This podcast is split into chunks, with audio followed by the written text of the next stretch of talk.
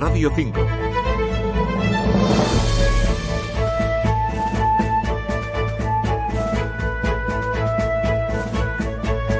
¿Sabes que 9 de cada 10 jóvenes con discapacidad intelectual no tienen trabajo?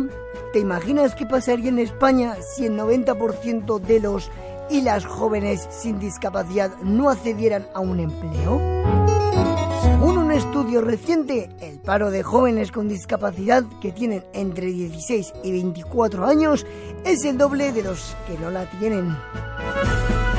Si te interesa saber más sobre este tema, del que se habla tan poco, te recomiendo que sigas escuchando Planeta Fácil, un informativo fácil de entender que acaba de empezar. Gracias por escucharnos. Mi nombre es Simón Marco González y te presento un espacio de Radio 5 Todo Noticias, en el que mes a mes te contamos temas relacionados con la realidad que vivimos las personas con discapacidad. Gracias por escucharnos. Mi nombre es Simón Marco González y te presento un espacio de Radio 5 Todo Noticias en el que mes a mes te contamos temas relacionados con la realidad que vivimos las personas con discapacidad intelectual.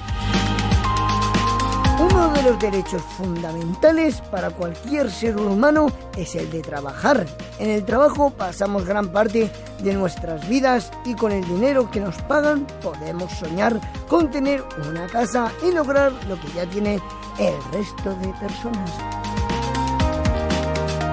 Pero, ¿qué pasa cuando quieres trabajar y en las empresas no quieren contratarte porque tienes una discapacidad? Esto es lo que le pasa a la gran mayoría de los jóvenes con discapacidad intelectual. Sin embargo, hay excepciones. Ese es el caso de Lorena Córdoba, que ha conseguido un empleo como ordenanza en el Centro Sociocultural del barrio de San Pablo, en Albacete, su ciudad. Esta joven con discapacidad intelectual valora mucho lo que ha conseguido y relata todas las ventajas que aporta a su vida el hecho de ir todas las mañanas a trabajar. Para mí trabajar es mm, todo, es contribuir económicamente a esta sociedad, es conocer mucha gente, es estar en un sitio que estoy muy a gusto, es, lo es todo. Y seguimos con los números. Un reciente estudio de la Fundación ADECO señala que 8 de cada 10 jóvenes con discapacidad afirman que conseguir un empleo es su principal aspiración en la vida si miran hacia su futuro. Este dato contrasta con las opciones reales que tienen de acceder a un derecho constitucional que ahora es más fácil para los jóvenes, pero desgraciadamente no para todos los jóvenes. Santos trabaja en plena inclusión España y se ha especializado en empleo personalizado. Gracias a esta metodología que aprovecha las pasiones y preferencias de las personas con discapacidad intelectual, se están logrando avances en la inclusión laboral de jóvenes.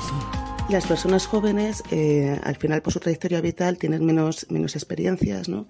y menos, han tenido menos oportunidades de realmente saber qué es lo que les gusta y si les da bien. El empleo personalizado es un proceso que ayuda al autoconocimiento y a descubrir cuáles son las habilidades y dónde tu contribución tiene más sentido en un entorno de trabajo. Por otra parte, también conecta mucho a las personas con su contexto y con las empresas locales. La búsqueda de salir del hogar familiar es una aspiración legítima que tienen cientos de miles de jóvenes españoles. Sin embargo, los obstáculos con los que se enfrentan las personas con discapacidad intelectual convierten este objetivo en una misión casi imposible. Esther Santos señala algunas de las barreras que impiden a miles de jóvenes con discapacidad conseguir un puesto de trabajo. Uno de los principales problemas de acceso al mercado laboral son los prejuicios y, la falta de, conocimiento que se tiene hacia la discapacidad. Hay una visión como muy limitante de que las personas no pueden aportar o no pueden contribuir en un mercado laboral. Por otra parte, eh, a la hora de hacer un empleo, las entrevistas de trabajo se basan mucho en el currículum y la trayectoria de formación o capacitación que, tenga la persona. Y las personas con discapacidad intelectual no tienen los apoyos adecuados necesarios para poder acceder a una titulación eh, adecuada para un puesto de trabajo. Pero no todo son malas noticias. Las empresas y las administraciones públicas empiezan tímidamente abrir nuevos espacios para que los jóvenes con discapacidad tengan más oportunidades al enfrentarse con el mercado laboral.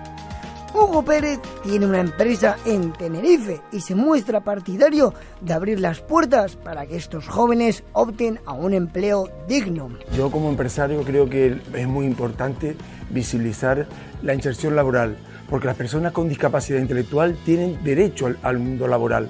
Por ello estamos creando puestos de trabajo adaptados a sus necesidades. Además de la buena voluntad hacen falta cambios en las leyes que propongan incentivos a las empresas para que contraten a jóvenes con discapacidad intelectual. La ley obliga a las administraciones públicas a reservar un 2% de las nuevas plazas que sacan a concurso en las oposiciones para personas con discapacidad intelectual. También hay organizaciones sociales que lanzan proyectos con los que atraer a las empresas y a las administraciones públicas a contratar un número mayor de jóvenes con discapacidad intelectual.